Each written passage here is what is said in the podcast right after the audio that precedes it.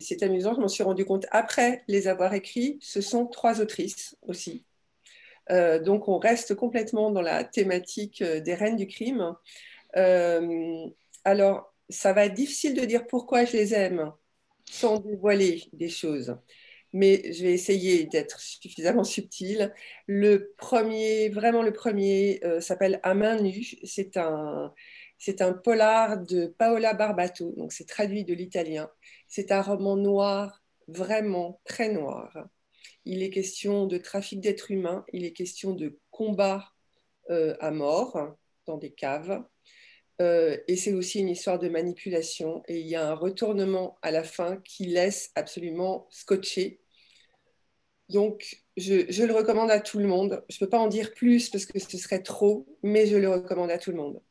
Euh, le deuxième, c'est encore une autre autrice, c'est Val McDermott, dont j'aime absolument tous les livres, et peut-être un peu plus que les autres, celui qui s'appelle La souffrance des autres. Euh, après, c'est une série aussi avec personnages récurrents, avec euh, donc un, profileur et, une, commandante de, de police, donc Carole Jordan. Donc c'est dans la série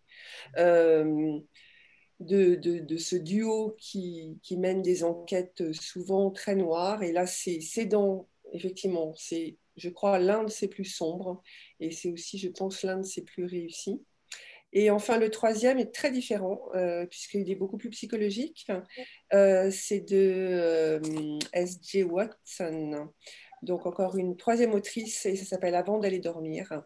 Et c'est l'histoire d'une femme qui souffre d'une forme particulière d'amnésie. Euh, elle euh, ne se souvient de rien le matin. Euh, elle accumule de la mémoire pendant la journée. Et le lendemain, tout est à refaire. Et à un moment, elle commence à écrire ce qui se passe dans la journée parce qu'elle sent qu'il y a quelque chose qui cloche dans sa vie. Elle est rentrée chez elle après un accident, on lui a dit ce qui s'est passé.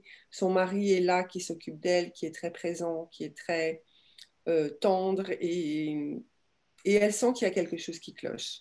Donc elle, elle commence son enquête, mais en fait, tous les matins, elle est obligée de reprendre son enquête à zéro avec les notes qu'elle a accumulées et qu'elle cache. Elle ne sait pas pourquoi elle les cache, mais elle les cache.